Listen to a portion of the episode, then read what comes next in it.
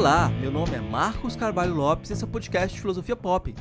Esse é o nosso episódio número 170 e recebemos Jesse Cacinda para conversa sobre a filosofia macua, filosofias em línguas africanas, espaços para filosofar e muito mais coisa. Jesse Cacinda é filósofo, jornalista, gestor de projetos e ativista cultural. Em 2016, fundou com Alex Macbeth a Etali Publishing, uma editora com foco na promoção de narrativas africanas e de suas diásporas. É autor do livro Pensar África, publicou O Hambúrguer que Matou Jorge, antologia de contos criminais moçambicanos, é licenciado em filosofia e mestre em sociologia do desenvolvimento e gestão de projetos. O Filosofia Pop é um podcast que aborda a filosofia como parte da cultura. A cada 15 dias, sempre às segundas-feiras, a gente vai estar aqui para continuar essa conversa com vocês. Intercalando com nossos episódios normais, de quando em quando vamos apresentar episódios de entrevistas temáticas especiais. Você pode encontrar mais textos e informações no site filosofiapop.com.br. Temos página no Facebook, Instagram, perfil no Twitter e canal no YouTube. Nosso e-mail é contato@filosofiapop.com.br. Se gosta do conteúdo do podcast, apoie nossa campanha de financiamento coletivo no Catarse. O endereço é catarse.me barra filosofia pop. A contribuição mínima que pedimos é de R$ reais mensais. Se não pode contribuir, ajude divulgando, comentando, indicando para amigos. Precisamos dessa força. Vamos então para nossa conversa com Jesse Música Cinda sobre filosofia macua.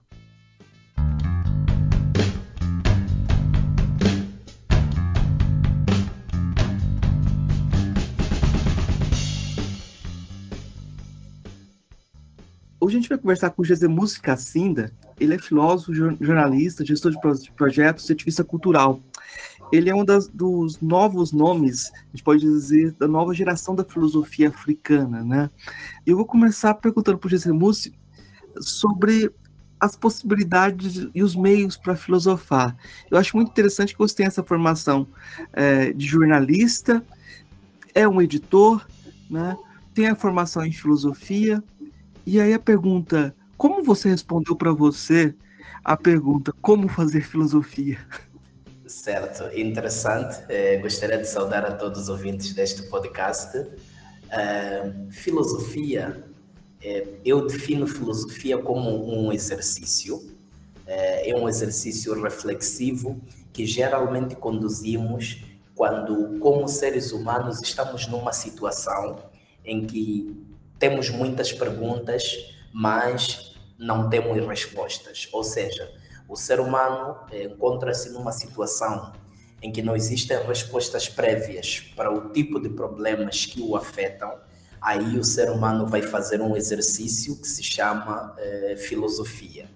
Então, o, e considero o, a filosofia como algo que está presente na nossa vida eh, em quase tudo. Eh, por exemplo, eu sou uma pessoa que está no espaço público, porque eh, em termos profissionais, é, fui, comecei a praticar o jornalismo e depois migrei para a componente editorial. Então, neste espaço público, as pessoas estão permanentemente a fazer este exercício que eu chamo de filosofia, porque elas é, lidam com problemas muito concretos, é, questionam-se sobre esses problemas é, não se convencem com as respostas ou as explicações que existem à volta destes problemas e tentam procurar formas variadas de construir uma interpretação lógica destes mesmos problemas.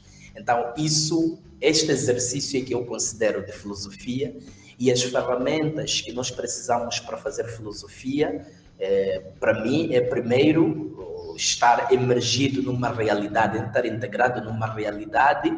E a segunda, claro, é usar a faculdade que nós temos como seres humanos de raciocinar, que é isso que nos leva à filosofia. É, eu fico pensando na, na proposta do Filomeno Lopes, né? da ideia de filodramática, em como ele problematiza a falta de possibilidade de editoração e é, uma transformação da filosofia em outras formas de, de diálogo, né, com a música, com o teatro, etc. Mas eu acho muito interessante que você, de certa forma, é, resiste quando você cria uma editora, né? Eu queria que você falasse um pouquinho do que que te levou a criar a sua editora e qual a proposta da sua editora, porque isso é muito importante, essa ideia dos, dos meios para filosofar, né? Uma editora na, na verdade, é uma instituição que no mundo da indústria, né, ou, ou no mundo institucional, é, é integrada no, numa categoria um pouco geral, que é chamada de indústria de mídia, e que a sua principal função é poder propagar conteúdos. Dentro da indústria de mídia, nós podemos ter rádio, podemos ter agora os podcasts na internet, que é o que estamos a fazer agora, televisão, mas também os jornais e eh, as editoras de livros. E, e os livros são os passos, eu vou usar aqui um conceito que eu pessoalmente gosto muito, que é o conceito de intersubjetivação, né? Uma editora é, acima de tudo, um espaço de intersubjetivação, em que diferentes cérebros, diferentes autores, diferentes pessoas refletem em volta de problemas que os afligem, escrevem sobre as suas reflexões, recorrendo a formatos de escrita também variados, há outros que praticam uma escrita, digamos, escrita criativa, poesia, prosa, o conto, outros produzem uma escrita mais ensaística. E outros ainda uma pesquisa, uma escrita um pouco mais rigorosa do ponto de vista de integração em determinadas disciplinas acadêmicas, mas o, o objetivo final é propagar ideias, é propagar pensamento. Então eu olho para uma editora como espaço de intersubjetivação primeiro. Segundo, olho para uma editora como espaço de afirmação. Uma das questões que eu sempre eh, me coloquei, por exemplo, quando estudava, era, primeiro, o que é que nós poderíamos fazer, sendo estudantes eh, universitários que estão a fazer o curso de filosofia, e nós nos questionávamos, mas o que é que nós vamos fazer quando terminarmos os nossos cursos? E nesse processo de refletir sobre o que é que nós poderíamos fazer com as nossas formações, para além de dar aulas de filosofia, que é a saída profissional mais imediata é, dos currículos de curso de filosofia nas universidades, começamos a ver outras possibilidades de como é que poderíamos aplicar o conhecimento que nós tínhamos, que trazíamos do pensamento humano, da história da cultura, da história do pensamento da humanidade, para poder aplicar numa profissão específica. E nessa altura eu pensei que o, se existe alguma coisa que nós, como estudantes graduados de filosofia, poderíamos fazer, era ou integrarmos instituições que eu chamo de instituições de crítica, ou então construir as nossas próprias instituições de crítica. E, para mim, uma editora é uma instituição de crítica, a partir do momento que eh, ela divulga livros, então esse exercício crítico está lá permanentemente a ser realizado. Uma organização cívica, para mim, também é uma instituição de crítica. Um jornal é uma instituição de crítica. Uma rádio também é uma instituição de crítica. Então, é dessa forma como eu olho para a ideia da criação da editora. E a criação da Italo Publishing foi isso, foi nós criarmos nossas próprias instituições de crítica para propagarmos o nosso próprio pensamento, para propagarmos também a nossa própria forma de olhar para o mundo e as nossas próprias narrativas. É, o espaço para escrever literatura em português é já um desafio, né? e você tem traduzido alguns autores muito importantes no diálogo é, do pensamento africano, da literatura africana. Mas um deles, eu acho que tem um peso muito é, importante é, no que eu vejo ser seu projeto de trabalho, que é o Ngugi Wachongo, e a ideia dele de um renascimento africano, uma volta, ou melhor, uma valorização das línguas africanas. Né? Eu queria que você comentasse um pouco como foi seu contato com a literatura do Ngugi Wachongo uh, e como foi seu contato com a literatura como esse, esse mecanismo, essa ferramenta para pensar também. Certo. Uma referência que foi importante na minha própria formação é o professor José Castiano. Uh, e o professor José Castiano, no caso, para além de dar aulas de filosofia, assumia funções de direção na nossa universidade, na Universidade Pedagógica, e por causa disso ele viajava para as províncias. Eu fiz o curso de filosofia em Nampula e o professor Castiano vinha para Nampula com alguma frequência para poder desenvolver as suas atividades enquanto eh, gestor da universidade, mas também para dar as suas aulas abertas enquanto professor. E o professor Castiano apresenta a ideia da intersubjetivação. Quando ele lançou o livro Referenciais da Filosofia Africana em busca da intersubjetivação em 2010, eu estava a estudar na, na universidade. E aquilo exerceu sobre nós uma influência uh, muito grande, porque nós estamos a estudar na universidade e, e, um professor da universidade está a lançar o livro e nós estamos a ler o livro, está a nos levar a pensar totalmente fora da caixa. É, então, quando ele fala da intersubjetivação, vai primeiro mostrar essa marcha histórica de como é que ah, os verdadeiros produtores do conhecimento sobre a África foram, como diz o próprio professor Castiano, objetivados quanto ao mínimo, foram colocados em notas de rodapé como informantes e não como produtores do seu próprio conhecimento. E quando lança este livro, houve um, um debate muito forte, é? um debate de, em algum momento, autores prós e também autores contra esta ideia da intersubjetivação, porque, o que é natural, porque saía um pouco daquilo que pode se pensar que seja uma filosofia como tal, não é um exercício muito um exercício meramente formal feito por filósofos diplomados e não essa ideia de dialogar com sábios, né, que na verdade o professor Caixão também busca e desenvolve de Odera Uruca.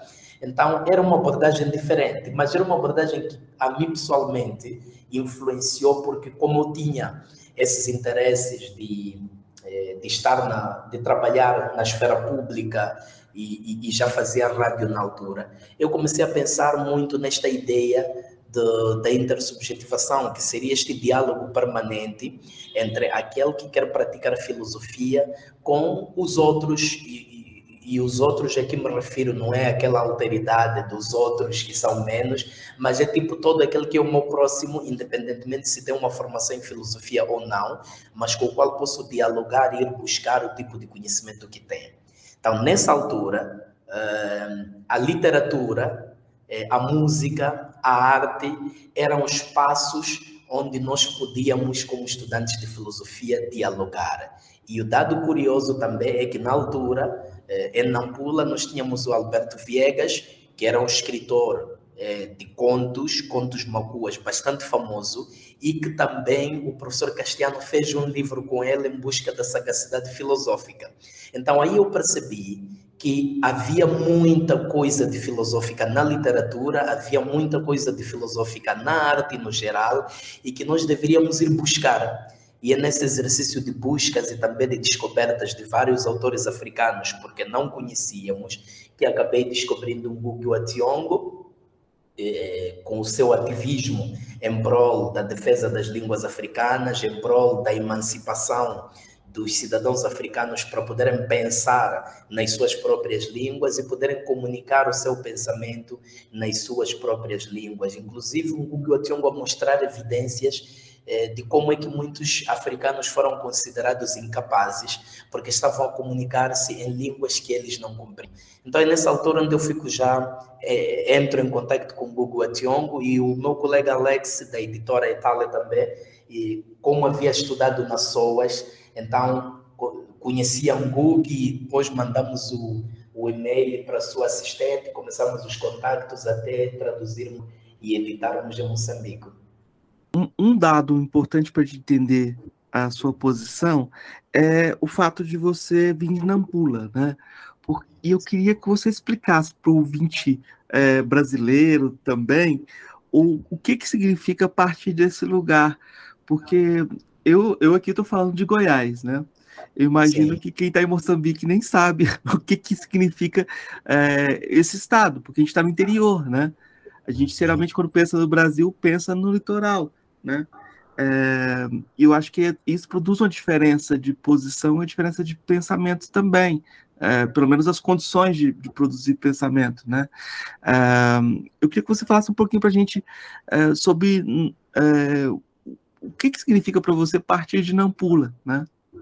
Certo, é, essa é uma questão interessante. O Nampula está no norte de Moçambique e, e, e o norte de Moçambique durante muito tempo, na verdade, provavelmente até hoje, é, é, foi considerado margem não é, do próprio país. O norte de Moçambique, por exemplo, só é, conseguiu ter universidades nos finais dos anos 90, só para dar um, dar uma ideia, conseguiu ter universidade nos finais dos anos 90, é, as oportunidades é, de emprego, planeamento, enfim, tudo quanto diz respeito a um desenvolvimento planificado do país. A Zona Norte praticamente ela foi, é, foi negada este, este direito de poder participar ativamente.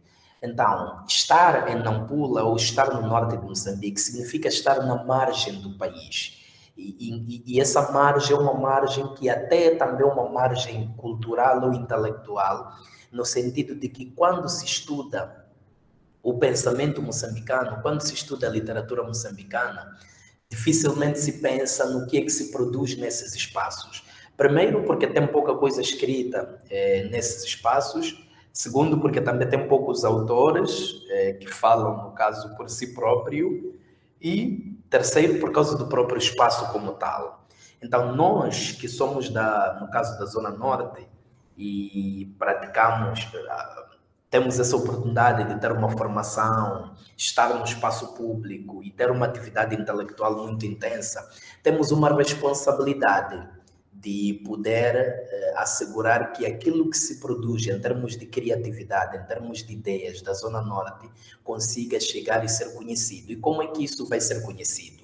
Obviamente, fazendo este exercício de intersubjetivação. E aqui, uma vez mais, eu dou uma vênia bastante importante ao José Castiano por causa do exercício que ele faz. Ele vai entrevistar Alberto Viegas. Alberto Viegas é um autor extremamente respeitado em Nampula, muito conhecido, mas se calhar em Maputo nem tanto. E, e, e Castiano vai conversar com ele para produzir um livro inteiro, para mostrar a, a sagacidade filosófica que Viegas tinha. Então, em algum momento, eu sempre digo que José Castiano abriu-nos as portas para nos mostrar o que é que nós, jovens filósofos, devemos fazer. Então, é por causa disso que próprio professor Marcos Lopes tem estado a, a ver o trabalho que eu faço, eh, incentivando, por exemplo, jovens voluntários a escreverem eh, na língua macua, eh, procurando referenciais de filosofia macua, tentando encontrar artistas, eh, eh, assim, tipo discursores públicos que têm estado a debater várias ideias e são, em algum momento, populares no espaço que é considerado como espaço do mundo Macua. Então, é basicamente isso, e esse é o significado que para mim tem. É, vir a partir de Nampula, é vir da margem e ter uma responsabilidade de permitir que esta margem também fale no espaço intelectual do país. Agora você trouxe um outro termo que é importante na nossa conversa, que é a língua macua. Né? Eu queria que você explicasse para a gente a, quem fala essa língua e qual a importância dessa língua na construção da moçambicanidade, porque eu acho que aí tem um, uma tensão. É, geralmente a, a, língua portuguesa foi colocada como a chave para essa construção e de certa forma você tem um apagamento dessas diferenças. Como é que você vê essa relação, essa tensão e o espaço para essa uh, diferença, né? Sim, eh, durante muito tempo, ou quando Moçambique proclamou a independência, Moçambique teve que eh, desenvolver um esforço de construir um país, um país que fosse único. E nessa altura, as tensões que existiam, que remontam mesmo do período pré-colonial, elas mostravam mostravam-se quase que inviáveis para a construção de um país único primeiro. Segundo, a ideia que, no caso, Frelimo tinha de construção de um país era uma ideia herdada da Europa. Era uma ideia herdada da Europa, em que, por exemplo, tem um grupo de pessoas que fala a língua portuguesa, então todos eles falam a mesma língua e pertencem a um país chamado Portugal. Um grupo de pessoas que falam a língua italiana, então estão num espaço e pertencem a um país chamado Itália. E assim sucessivamente. Então, essa ideia que era um pouco herdada do próprio espaço europeu, principalmente a Europa do Sul, onde Portugal está e Portugal havia nos colonizado e era a grande referência de Estado que nós tínhamos, fez com que pensássemos de que a única forma de construir um país era tendo todas as pessoas falando a mesma língua. Então, defende-se a língua portuguesa como esse instrumento de unidade nacional, que seria a língua pela qual nós poderíamos usar para nos comunicarmos, e por via disso, esta língua e por via disso, esta língua passa a funcionar como uma espécie de motor de unidade nacional. Significa que o tipo de unidade que nós tínhamos, ou o conceito de unidade que nós tínhamos, era um conceito de unidade em que não há diferença. Mas, envolvidos vários anos, este conceito mostrou-se que é inviável, porque os seres humanos entre si eles são diferentes. Aliás, o, as próprias partes do corpo humano, né? É, mesmo quando a pessoa vai fazer a consulta de vista, ah, os dois olhos dificilmente têm a mesma graduação. Um olho tem uma graduação e o outro olho tem outra. Então, se no meu próprio corpo os dois olhos conseguem ter graduações diferentes, por que, que nós queremos que no país todas as pessoas falem da mesma forma, pensem da mesma forma, tenham a mesma identidade? Então, esse é no caso, a crítica que eu coloco sobre a forma como nós pensamos numa unidade nacional. E valorizar as línguas moçambicanas. Eu falo, por exemplo, da valorização da língua macua porque eh, eu sou macua e venho deste espaço macua. A língua macua é falada em quatro províncias de Moçambique, é a língua mais falada de Moçambique em termos de estatísticas. Eh, e pronto, tem essa responsabilidade de é, cultivar esta língua e não só cultivar a própria língua, como também assegurar que os falantes dessa língua consigam se emancipar e usar a própria língua para divulgar o seu pensamento. Mas tenho defendido um pouco o uso das línguas moçambicanas ou africanas no geral, porque eu não sou defensor da ideia de que todos nós tenhamos que ser iguais mas sou defensor da ideia de que o que nos torna de fato ricos é essa diferença que nós temos, é essa diversidade que nós temos. Portanto, não olho para a diversidade como, como algo de conflito ou como algo perigoso, mas olho para a diversidade como algo extremamente positivo. Então, é assim como eu penso, e quando eu falo na, no trabalho que eu faço de divulgação da língua, da cultura macua, do pensamento macua, a minha missão é de mostrar alternativas. Como eu disse no princípio, da minha forma de ver filosofia, em que filosofia era o exercício que fazemos quando não existem respostas prévias para os problemas que nós atravessamos. Então, ao trazer essas referências de método de como é que os macuas pensam, método de como é que se constrói um discurso na cultura macua, método de próprias diferenças de dentro da cultura macua, porque dentro da cultura macua tem também suas tribos diferentes, que tem sua forma de pensar e de atuar e agir diferente. É uma forma de mostrar outro tipo de respostas para os problemas que nós temos numa situação em que, como diz o Boaventura de Souza Santos, o discurso ocidental ele ficou totalmente esgotado e não consegue responder aos problemas da humanidade e as respostas para os problemas da humanidade poderão vir daqueles discursos considerados discursos menores. Então, para mim, é isso: é ir procurar na cultura macua discursos que provavelmente sejam considerados menores, mas que possam fornecer o tipo de respostas que precisamos e respostas alternativas aos problemas da humanidade.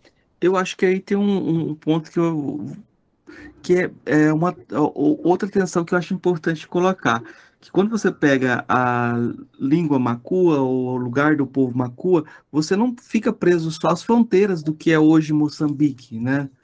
Ah, então você precisa dialogar com outros espaços, como o, a Tanzânia, ah, o sul da Tanzânia, né? É, onde há povos macua também. É, como abrigar essa. Eu acho que não é questão de abrigar, né?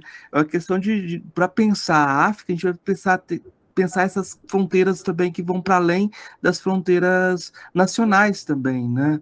Como é que você vê essa, essa relação e essa construção de um pensar macua? É interessante. Uh, primeiro vou falar sobre essa questão de fronteiras. De fato, uh, quando nós voltamos para procurar estas referências de pensar das culturas africanas no geral, e por exemplo, vou pegar um exemplo de, de, de mim falando individualmente, de dentro da cultura macua, isso remete-nos a contactos com Tanzânia, remete-nos a contactos com Comores, remete-nos a contactos com Madagascar e remete-nos a contactos com Malawi. Significa que nós estamos a ultrapassar as fronteiras nacionais, mas estamos a ir para os espaços dos povos. Remete-nos, por exemplo, a espaços como Chastoed, na África do Sul, onde também tem uma comunidade eh, de macuas que são chamados de Zanzibares e que estão lá há muito tempo. Então, e, e, e, nós tivemos aqui, por falta um pouco desse tipo de contactos, quando Abdul Razak Gurna, que tem uma literatura que tem muito a ver com Moçambique, que tem muito a ver com o norte de Moçambique, cujo imaginário, cuja descrição da realidade está muito voltada para o norte de Moçambique, o Abdul Razak Gurna foi praticamente rejeitado pela elite intelectual eh, moçambicana, pura e simplesmente porque nós não conseguíamos ver para além do espaço da língua portuguesa. A língua portuguesa é bastante importante para Moçambique, uh, mas ao mesmo tempo as outras línguas têm o mesmo nível de importância. Então, nós, quando olhamos para Moçambique, temos que olhar para Moçambique como espaço da língua portuguesa, mas como espaço também de várias línguas e que essas línguas vão se conectar com povos de outros países que não têm a língua portuguesa como sua língua oficial. Então, o, respondendo à sua pergunta, seria uma ferramenta de promoção de diversidade. Eu vou te perguntar agora sobre características específicas da língua macua. Como é que você diferencia ou você aproxima do que tem sido chamado de filosofia banto, né? Porque é uma língua banto, né? Como é que você, quais as fontes que você tem procurado para dialogar ou para pensar a, a filosofia macua? Certo, essa é uma questão é, interessante. Um, a filosofia cultural africana ela vai alterando ao andar do tempo em função também do debate, das críticas que são colocadas e, e dos problemas concretos que as pessoas enfrentam. Plácido Temples, quando pensa na filosofia Banto, por exemplo, que ele constrói, o que ele pensou foi ir para o espaço uh, do, daquele, do povo em que ele vive, em que ele estava inserido, é, captar conceitos gerais, sistematizar e apresentar para dizer que, olha, existe alguma racionalidade filosófica nesses povos. Foi bastante criticado, é, pelos, principalmente pelos filósofos africanos, mas o, um, um detalhe que existe em, todo, em quase toda a crítica que foi feita a, não só a Place de Temples, mas também a toda a etnofilosofia, é que os filósofos africanos eles criticavam Temples por ser um europeu a falar dos africanos, mas acima de tudo usando ferramentas europeias para criticar Temples. Então, isso também é uma armadilha interessante, a partir do momento em que, quando você pensa em se emancipar, você depois descobre que não está a conseguir se emancipar, porque a forma como Pauline Hontold, por exemplo, constrói a crítica à etnofilosofia ela é uma praticamente transposição da fenomenologia. Então, o instrumento que, que, que Pauline Hontold está a usar não é um instrumento africano. Então, uma das questões que pode se colocar é por que esta crítica de Pauline Hontold? É uma crítica importante porque ajuda a desenvolver a própria filosofia, porque a filosofia é necessariamente crítica, mas a etnofilosofia não é de todo má ao ponto de poder se deitar no lixo. Acho que essa é a grande mensagem com a qual nós ficamos nesse debate todo sobre esse etnofilosofia ou não. Mas Odera Uruka traz-nos um método que eu acho que é um método interessante. É que Odera Uruka vai para o espaço, é, no caso do, do Quênia, do povo em que ele estava inserido, Lua, Luo, o povo Luo, e procura pessoas para dialogar com elas, para discutir com elas conceitos filosóficos fundamentais. O que eu tento fazer no meu projeto não é necessariamente ir fazer o que Odera Uruka fez, porque no que Odera Uruka fez também há uma crítica importante que se coloca, é de que o critério para seleção do chamado sage filósofo é um critério que não é o de todo transparente. Então pode ser um critério que é baseado naquilo que eu observo, primeiro. Segundo, tendo em conta que eu, como filósofo que está a escrever uma tese ou a fazer uma pesquisa, é que crio a ideia de ir conversar com o Sage filósofo. Então, sou a única pessoa que pode escrever sobre o que o Sage filósofo disse e não dou espaço para que o Sage filósofo se defenda. Então, o critério que eu encontrei, qual é?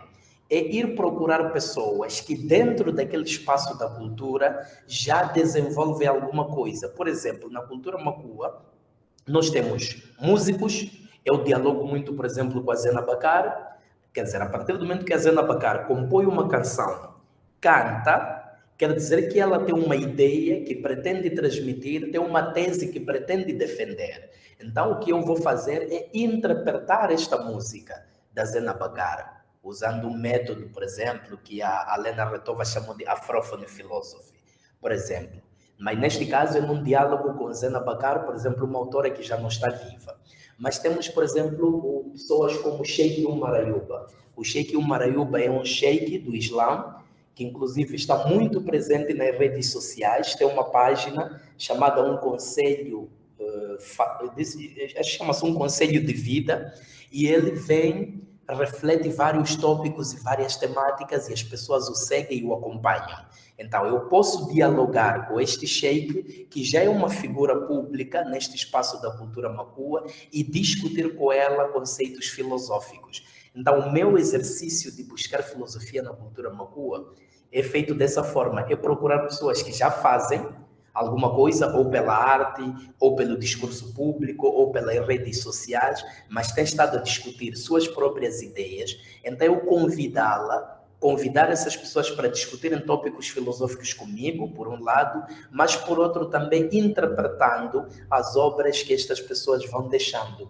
Então é um pouco o exercício que eu faço uma das críticas que fizeram ao, ao Tempos, é, pelo Xalenga Tumba, é que a busca de uma ontologia seria algo é, não africano, né? É, e, aí, e aí eu acho que é interessante perguntar quais as questões que você está tá na sua agenda dentro desse, dessa filosofia macua? O que, que você tem perguntado? Quais os tópicos? São tópicos éticos-políticos? São tópicos voltados a que áreas de questionamento?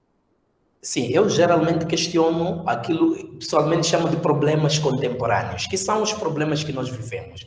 Porque nesse sentido também concordo com Severino Nguenha de que a nossa filosofia tem que ser uma filosofia com os pés assentes no chão. Severino Nguenha, Filomeno Lopes também falam disso, de uma filosofia com os pés assentes no chão. Então, quando eu procuro é, estes criadores da cultura macua, eu não procuro que eles me discutam uma ontologia, por exemplo.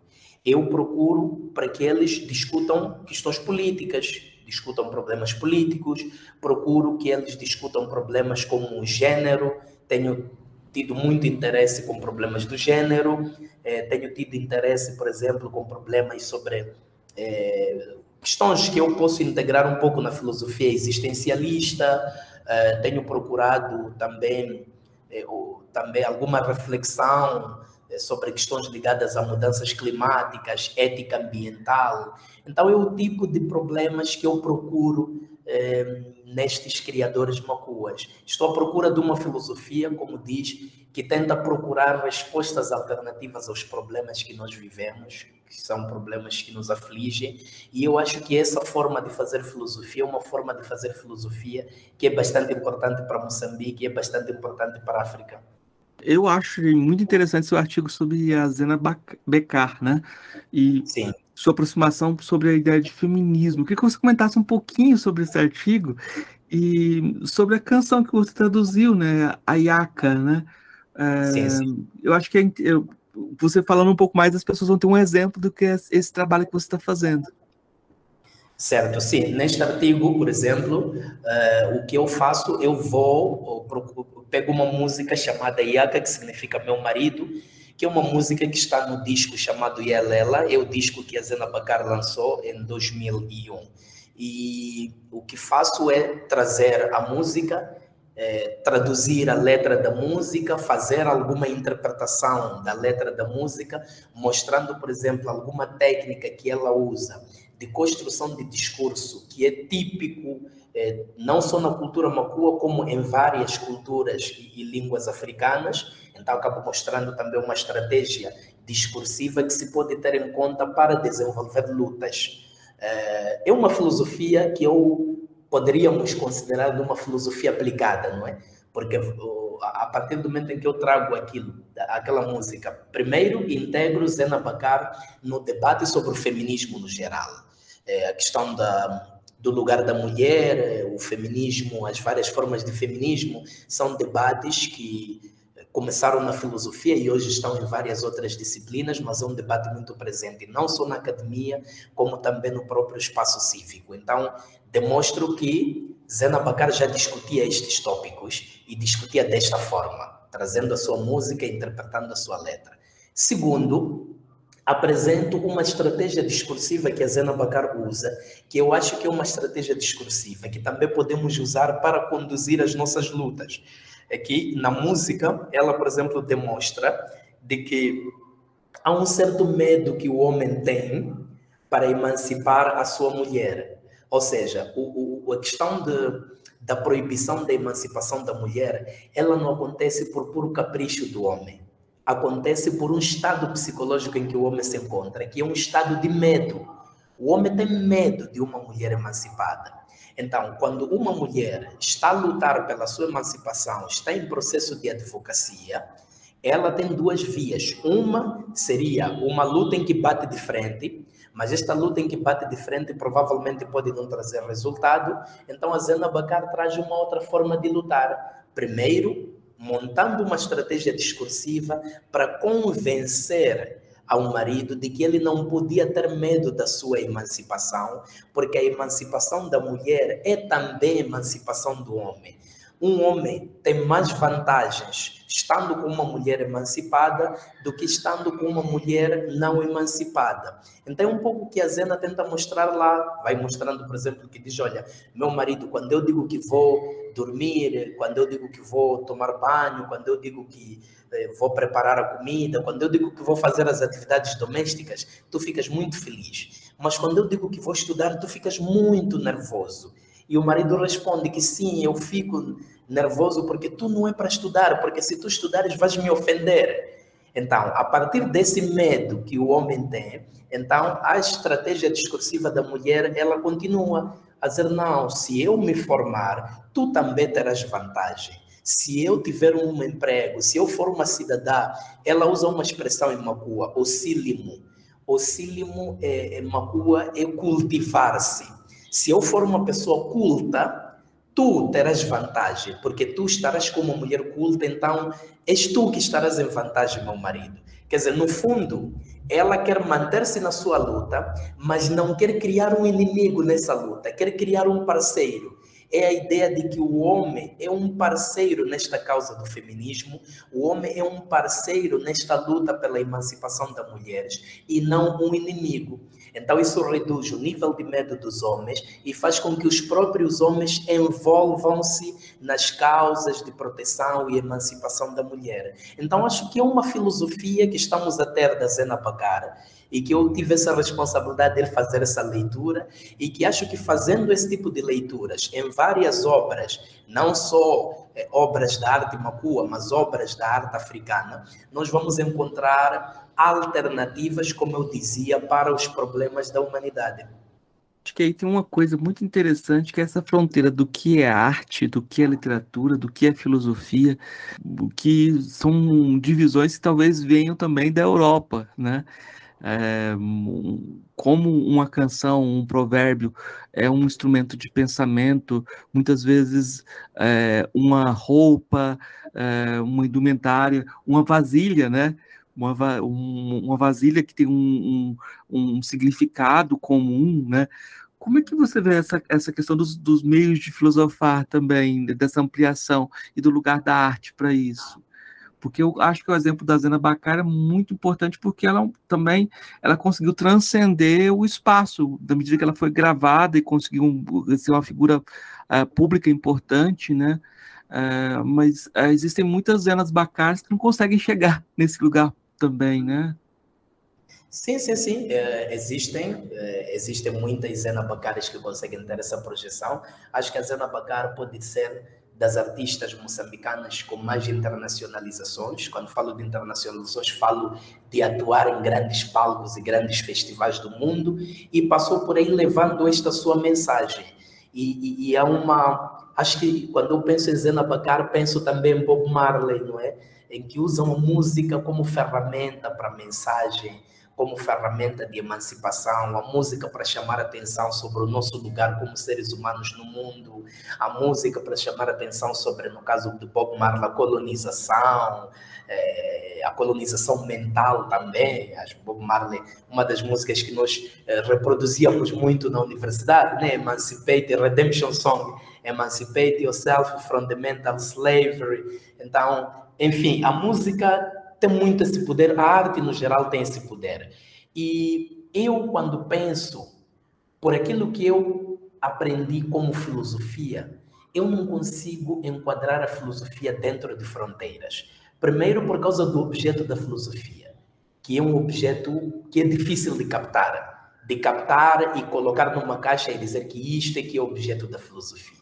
A partir do momento que a filosofia me traz essa dificuldade de eu pegar um objeto e captar e guardar, ou seja, entregar a alguém que me peça, por exemplo, um objeto da filosofia. Aí eu também enfrento uma série de dificuldades para criar fronteiras entre o que é arte, o que é literatura, porque para mim filosofia é um exercício que acontece em quase todas as áreas. Uh, e dentro da arte, principalmente dentro da arte, por causa da arte ser este espaço de liberdade de pensamento, de liberdade de expressão, então, eu considero a arte como um espaço de filosofia por excelência.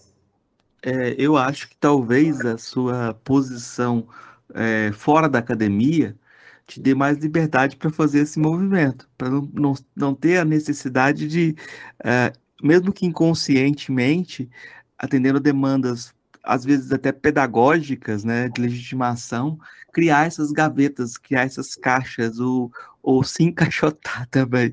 A academia faz muito isso, né?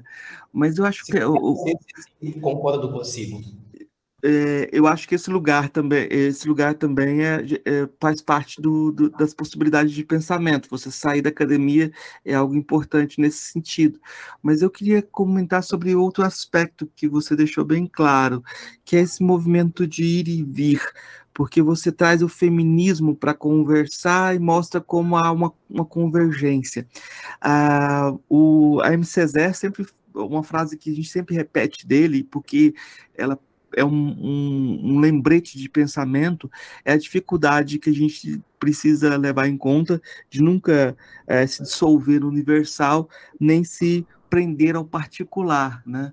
Uh, como que você faz a, trabalha com essa tensão para não ter essa identidade é, reificada, fechada em si mesma e construir uma perspectiva que seja cosmopolita, né? Que você defende um tipo de cosmopolitismo, né? Sim, eu tenho dito que a filosofia africana ela tem uma pretensão de ser cosmopolita. Quando eu penso na cultura macua, é, ou numa filosofia macua, eu não penso em ir para o espaço macua procurar uma filosofia simplesmente para ser discutida neste espaço, não. Eu vou para lá para ir buscar referências, como eu disse, para participar no debate dos problemas contemporâneos. Quando eu vou buscar uma Zena Bacar para discutir questões de feminismo, para discutir questões de emancipação da mulher, a questão do feminismo e a questão da emancipação da mulher não é um problema é, exclusivo do mundo macua, é um problema da humanidade. Então, o que estou a fazer é ir buscar as referências daquilo que eu tenho mais experiência, daquilo que eu tenho mais vivência, para participar no debate. E, e, eu coloco essa questão de participar no debate porque é, é, é, é uma ideia também reconhecer de que nós não trazemos pro, é, respostas acabadas para os problemas do mundo.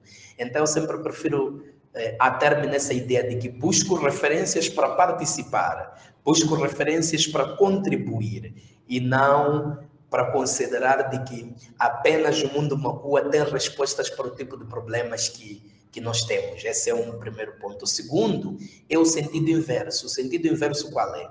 Também mostrar que há questões práticas comuns de dentro da própria cultura que também precisam de ser criticadas e precisam de ser repensadas. E aí eu acho que talvez Kwame Anthony Appiah pode ser uma das referências interessantes no, no pensamento africano, por ser aquele que vem para a casa do seu pai, né, para criticar uma série de práticas que ele considera injustas que acontecem na casa do seu pai. Então, para mim, a filosofia também é isso. É quando vamos à casa do nosso pai, não só ir para lá para pegar tudo o que nós encontramos para essa participação no debate universal, como eu defendo, mas também quando chegarmos a essa casa do nosso pai, a casa do nosso pai aqui eu uso como metáfora para referir o espaço onde nascemos, ou o espaço de onde viemos, mas também para chegar lá na casa do nosso pai e mostrar de que, olha, aqui na casa do nosso pai fazíamos isto e aquilo que provavelmente violava direitos humanos, era menos ético e que precisamos de debater. Olha que mesmo a própria Zena Bacara. A Zena Bacara não vem e reproduz um discurso, por exemplo, que é comum na cultura macua.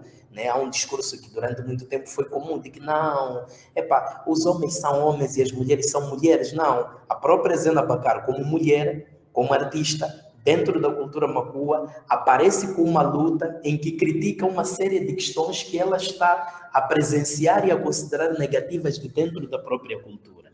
Então, acho que é preciso não, não nos amarrarmos em, em olhar para estes espaços como espaços meramente triunfalistas, mas mostrar que lá também existem erros, não é? Existem erros. Eu acho que posso entender um pouco a questão do, do professor Marcos Lopes, porque, por exemplo, eh, tenho estado a ver principalmente os cidadãos afro-brasileiros, quando eles pensam numa África, pensam numa África, uh, usando essa metáfora do Kwame Appiah, como uma casa do meu pai onde tudo é perfeito. Não, não é isso. É uma casa do meu pai, mas essa casa do meu pai tem coisas boas que nós podemos pegar como referência, mas também há coisas que não são perfeitas que nós devemos contribuir para repará-las. É, se for essa casa do meu pai onde tudo é bom, é, essa Wakanda, ela é mais norte-americana do que qualquer outra coisa. Né? Mas, Exatamente. mas é, é muito curioso isso também, porque as interpretações estão vindo dos Estados Unidos sem passar pela África. Então, é muito. Estou chegando direto, as interpretações aqui no Brasil e às vezes contamina o debate. Mas eu queria é, voltar para suas questões. Assim. Eu vou te fazer o, vou fazer o questionamento que é, talvez seja aquilo que você ouve comumente. A acusação que se faz quando você parte de demandas é, de grupos é, particulares em África é a acusação de tribalismo, né? Que você, quando vai pensar a filosofia a macua, você está contribuindo para o tribalismo, né? É, eu acho que é importante encarar de frente essa acusação, porque é uma acusação comum.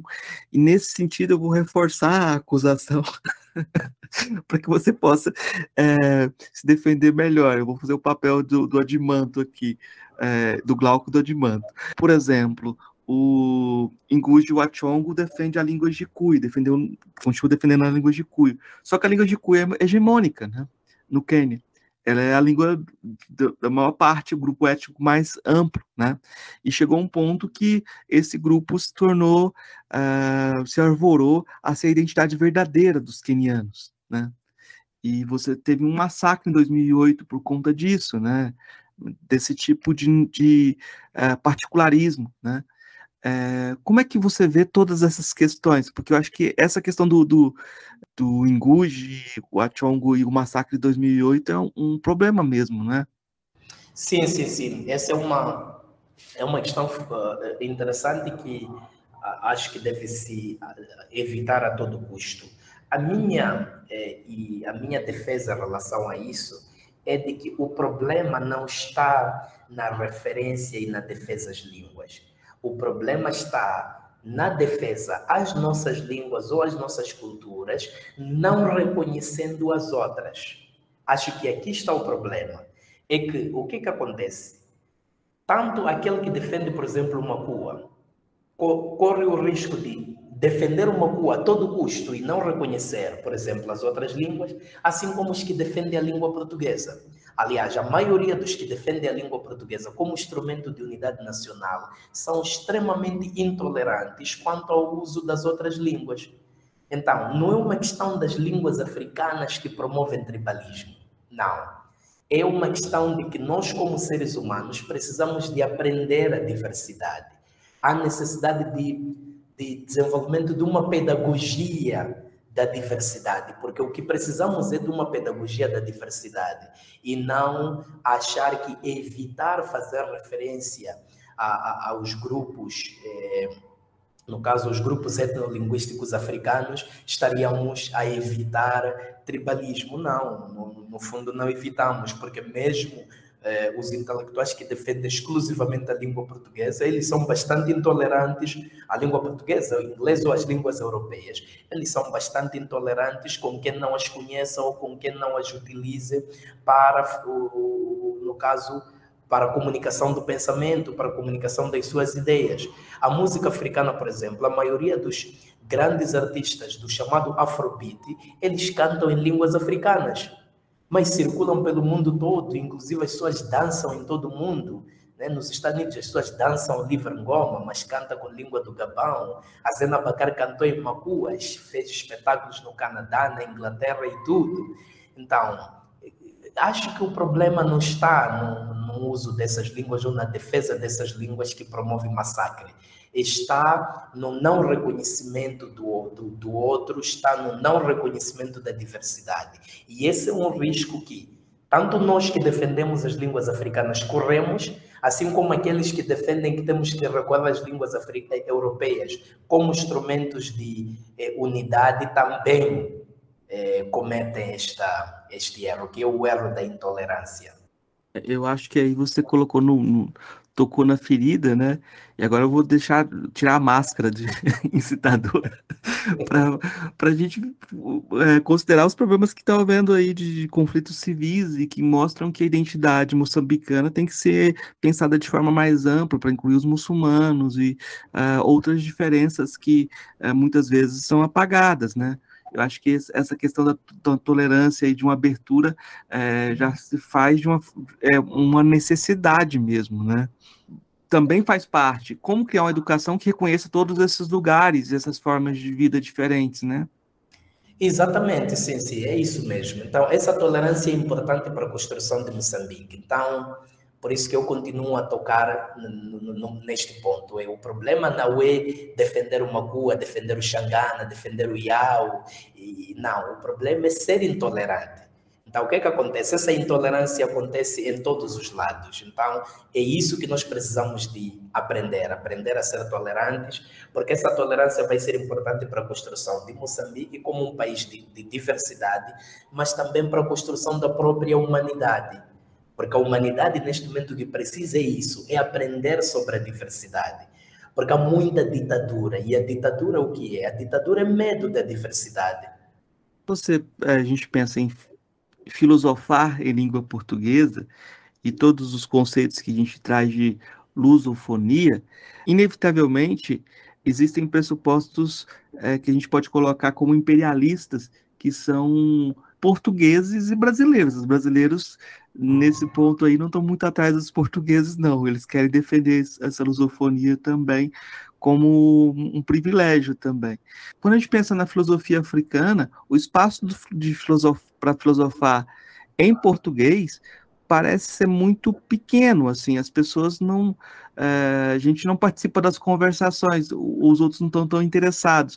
Isso é muito curioso porque há sempre a valorização das línguas, é, um, das línguas, por exemplo, a afrofonia da Alena Retová, da necessidade de você conhecer as línguas africanas, mas o pessoal parece que não tem muita necessidade de aprender português, não. Como é que você vê esse, esse problema de partir também da língua portuguesa, né? Dessa, dificuldade de tradução, né? Certo. É, é, é interessante. Primeiro, uma das coisas que acontece dentro do pensamento africano é também uma reprodução de uma determinada intolerância. É, nos círculos, por exemplo, aqui em África, quando a gente vai para conferências, vai para festivais, é, muitas vezes nós temos de nos comunicar em inglês ou em francês para conseguirmos uma integração nesses espaços.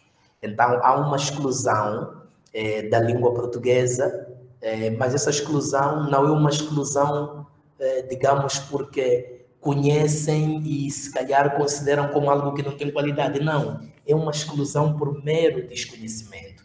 Então, nós, como falantes de língua portuguesa, temos essa responsabilidade de nos impormos dentro do continente africano e nos impormos no mundo. Nesse sentido, é, é, importante este diálogo com Portugal, é importante este diálogo com o Brasil, porque a língua portuguesa tem estado cada vez mais a ganhar um espaço é, no mundo e precisa de uma pujança em termos de produção de conteúdos é, no geral, nas várias temáticas. Agora, há também uma vantagem que nós temos nisso. A vantagem que nós temos qual é? Nós sentamos e discutimos o pensamento africano produzido em inglês, produzido em francês, normalmente, mas aqueles que estão no Senegal, que estão no Quênia, na África do Sul, não conseguem discutir o pensamento africano produzido, por exemplo, em português ou produzido em outras línguas que não sejam o inglês e o francês. Então, nesse sentido, o fato de nós sermos, ou okay, estarmos duplamente periféricos. Primeiro, periféricos por estarmos a usar a língua portuguesa, que no continente africano é periférica.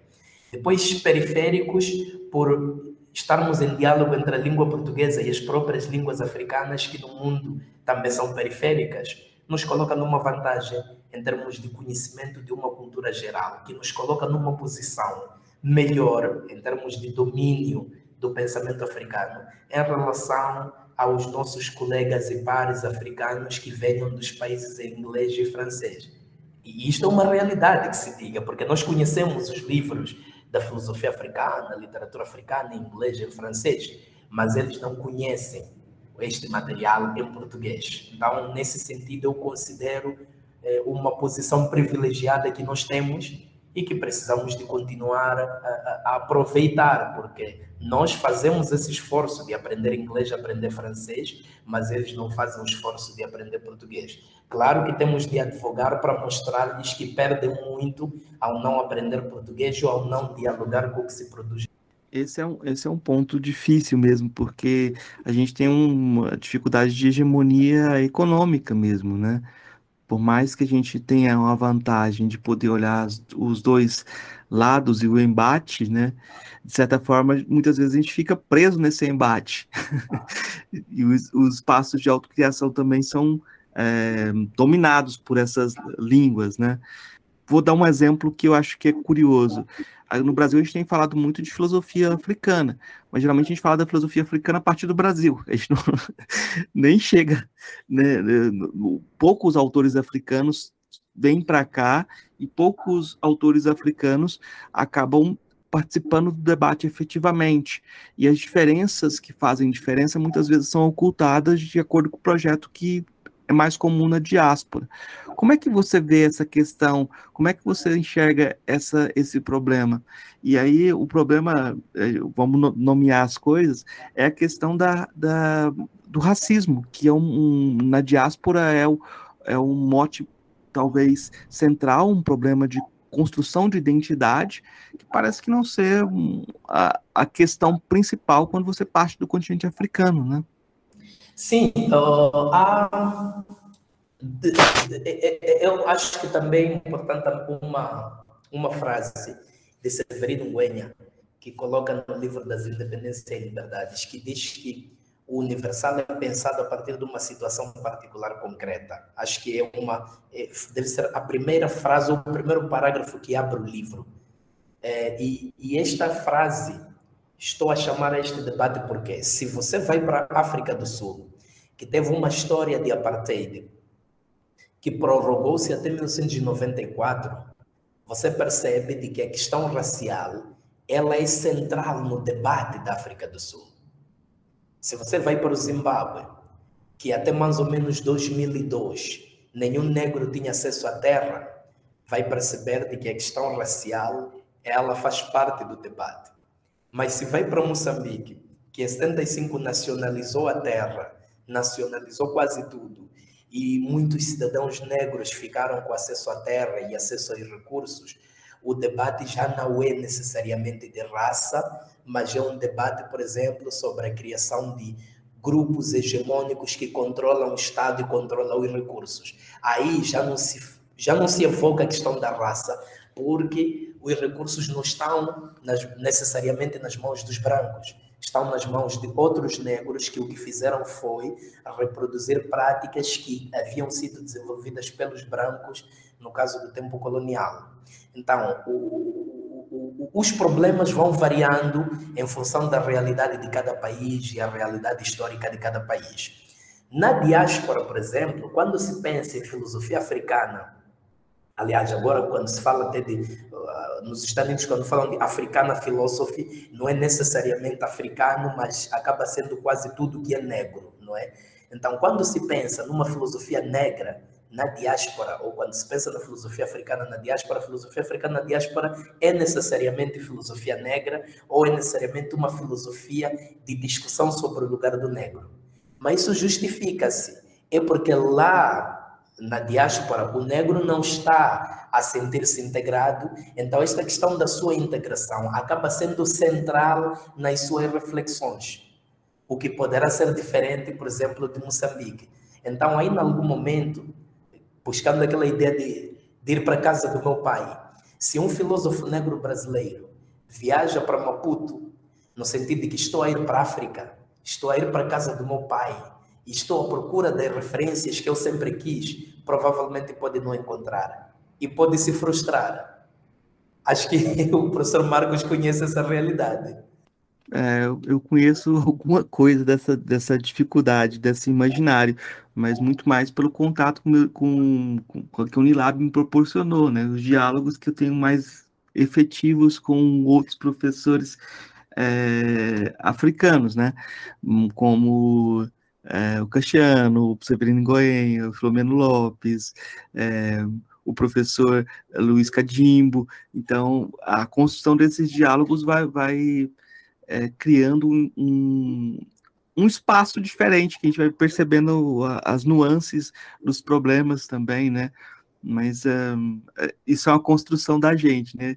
Jesus, a gente está construindo diálogos. De certa forma, é isso que você faz, né? Sim, sim. É exatamente isso. Eu vou, eu vou partir para as três perguntas que eu faço para todos os convidados. É, a primeira você já respondeu de início, que é o que é filosofia, né? Você já deu uma resposta sobre o que é filosofia, mas eu vou, ah, eu vou, vou, vou partir então das duas seguintes. A, a segunda é, qual a filósofa ou filósofo que mais lhe impressionou daqueles que conheceu pessoalmente? Oh, certo. Acho que essa é uma questão interessante. Eu poderia falar de um filósofo que não tive a oportunidade de conhecê-lo pessoalmente, como um filósofo que, para mim, acho que ele fez é, uma revolução copernicana na filosofia africana, que é o Dera Uruka. Não tive a oportunidade de conhecê-lo pessoalmente, mas li o seu material e quando estive em Nairobi, é, encontrei-me com o professor Francis Oaga, que foi seu assistente, e o professor Uriar, e que praticamente abriram os arquivos para eu poder ler uma boa parte do espólio do professor Odera Uruka. É uma pena que eu não tinha conhecido pessoalmente, mas acho que Odera Uruka fez uma revolução copernicana na filosofia africana. E, em termos de filósofo que eu lidei pessoalmente com ele, que influenciou-me bastante e que também acho que segue, segue também esta linhagem do, do Odera Uruka, é o professor José Castiano. Qual a sua filósofo ou filósofo favorito? A terceira questão. Ok, acho que já respondi. Falei de Odera Uruka. Odera Uruka é, é, é um dos meus filósofos é, favoritos, mas também aprecio é, a filosofia de Jean-Paul Sartre. É, eu ia chamar a atenção para o Sartre como essa busca do lugar do intelectual, né?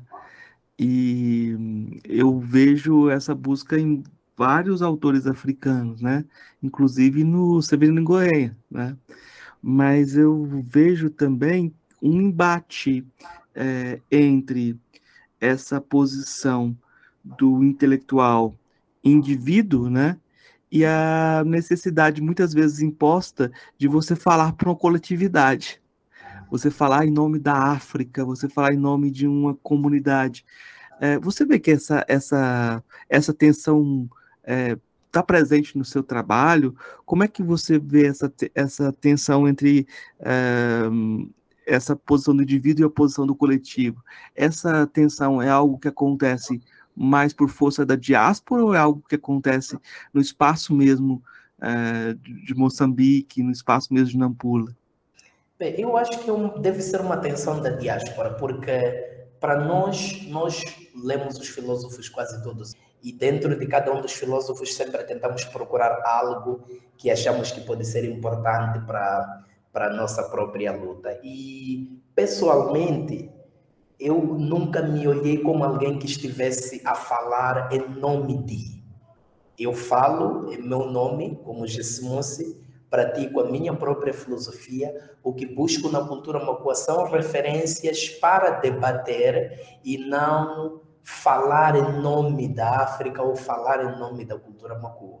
Então, e eu acho que deve ser isso também que o Dera Oruca buscava, por isso que é, a filosofia da sagacidade é esta filosofia de diálogo com os sábios filósofos.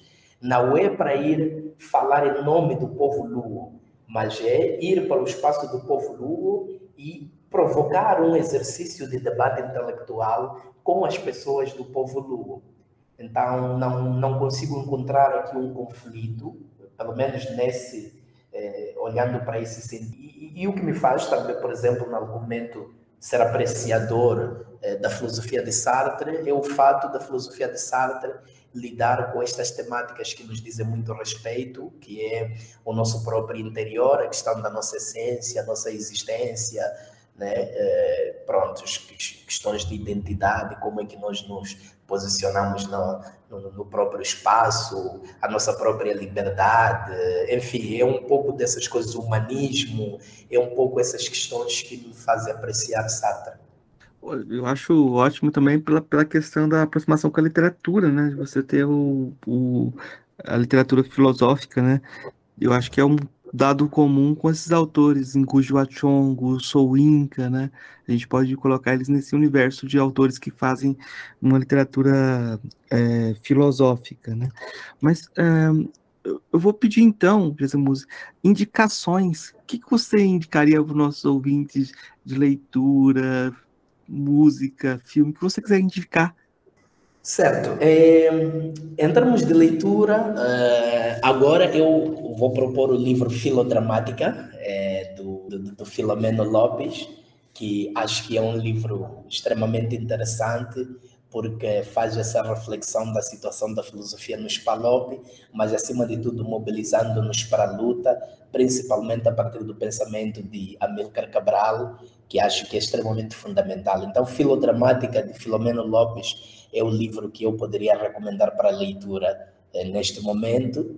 E o filme, este é um filme, acho que é um dos meus filmes favoritos, é o filme é, O Grande Debate, é um filme, o grande debate ou então o grande desafio, dependendo das, das traduções é, que formos a encontrar, e que é um filme que foi dirigido por Denzel Washington, que tem um personagem chamado Melvin Tolson, eh, que é o próprio, que é representado pelo próprio Denzel Washington, que faz o papel de professor do Wally College, numa cidade racista dos Estados Unidos, nos anos de 1930, e que é um filme que foi inspirado no movimento negro de Harlem e que pessoalmente gosto muito porque, por um lado, mostra este exercício de debate para luta, mas também é um exercício, é um filme extremamente argumentativo, porque os personagens participam em vários debates,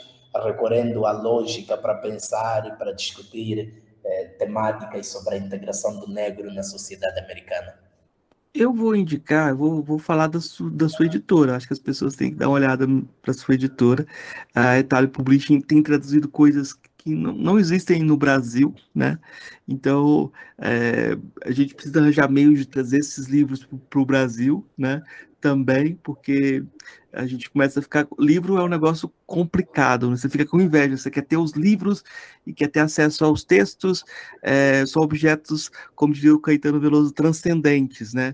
A gente fica viciado também né, nessa busca por, por por, por esses objetos, né? Então, quando você olhar na, na, no, no stand de detalhes, você vai encontrar muitas obras é, literárias e tem algumas publicações do, do, do Gesemus que chamam muita atenção. É, eu acho que uma das coisas que tem sido comum nos filósofos africanos de língua portuguesa, esses que têm essa, essa dupla identidade, né? O Gessemus, ele tem essa ponto em comum com o Filomeno uh, Lopes, que quando ele quer, ele fala que é jornalista, sabe? Sim, sim. Então, ele, ele tem essa dupla identidade também como jornalista, e aí ele tem uma coletânea de entrevistas chamada Pensar África, que eu acho muito interessante também, que aí você coloca as pessoas para dialogar e cria um espaço de conversação. O, o Filomeno também fez isso, é, dialogando com filósofos africanos, mas é, o Gesemus tem um, li um, livro sobre a cidade dele, né, uma antologia de histórias sobre Nampula, né, então acho que aí tem uma, uma busca por pensar a partir do seu próprio lugar que eu acho muito, muito uh, importante, né, além de um livro que é uma coletânea uh, do quarto ao quinto homem, em que tem diversos debates sobre uh, a, essa construção de Moçambique, né? um, um projeto que foi coordenado pelo professor Severino Goenha, mas que tem lá uh, toda a marca desse projeto Detalhe Publishing, né, que uh, eu acho que a gente precisa se aproximar mais, e uh, porque existem, eu acho que aqui no Brasil está começando a surgir algumas editoras negras né? Algumas editoras especializadas em temas africanos, né? E a gente precisa construir parcerias e construir pontes, né? Para que esse rio chamado Atlântico alcance o Índico também, né? Para que a gente não dialogue mais, né? Para que a gente tenha mais possibilidades de conversação. É, Jesus, então, eu, é, eu queria deixar o espaço aberto para você fazer a divulgação do que você quiser, falar, deixar seu recado final, mas antes também, só para a gente é, destacar também, eu esqueci de falar, eu vou destacar a Zena Becar, né, que é o, essa artista que a gente falou aqui um pouco sobre ela, então acho que é importante as pessoas darem uma olhada também no trabalho dela. Então, depois dessa, dessas indicações tortuosas, eu volto para o GC Mussi, dando espaço para que ele é, deixe seu recado final, divulgue o que ele quiser divulgar, agradecendo é, a possibilidade desse diálogo. Bem, acho que o, o, professor Marcos Lopes é, acabou referenciando um pouco de tudo. Podem procurar-nos na internet, é Tale Publishing, temos lá o nosso website, é Tale Books, então procurem lá, vão encontrar muita informação sobre o que a Itália faz. É, agora a Itália está a ser dirigida pelo meu colega Mauro Brito, que passou agora a assumir a função de diretor. Então vamos continuar a apoiá-lo, vamos continuar a, a contribuir para que a Itália continue esta sua missão de promover as narrativas africanas e também porque o Mauro Brito é um é, autor de livros infanto-juvenis. A Itália também vai estar a partir do próximo ano, principalmente também, por um lado, pela mão do, do nosso novo diretor editorial, introduzir vários livros para, para crianças. Uh, e poder ir para o YouTube procurar Eio Puro ou Zena Bacar para escutar a música é, deste astro, mas também poder ir. Nós temos um canal de YouTube, é Talent Talks, Dentro desse canal do YouTube Teletalks tem ali uma playlist chamada Macua Music, onde pode ouvir é, vários artistas é, de música macua, própria Zena Bacar, é, mas também artistas como Namakoto, que lançou um disco recentemente, e vários outros. Então, dê aí uma espreitadinha no nosso YouTube, né? O YouTube é Talent Talks.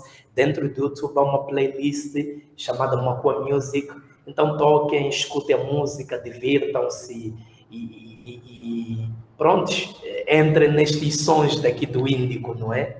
Certo, muito obrigado. Eu que agradeço, eu que agradeço. Ei, gostou do nosso episódio? Apoie a gente lá no Catarse, é só 5 reais por mês, o preço de um cafezinho. Ajuda a gente a continuar divulgando a filosofia no Brasil. catarse.me barra filosofia underline pop.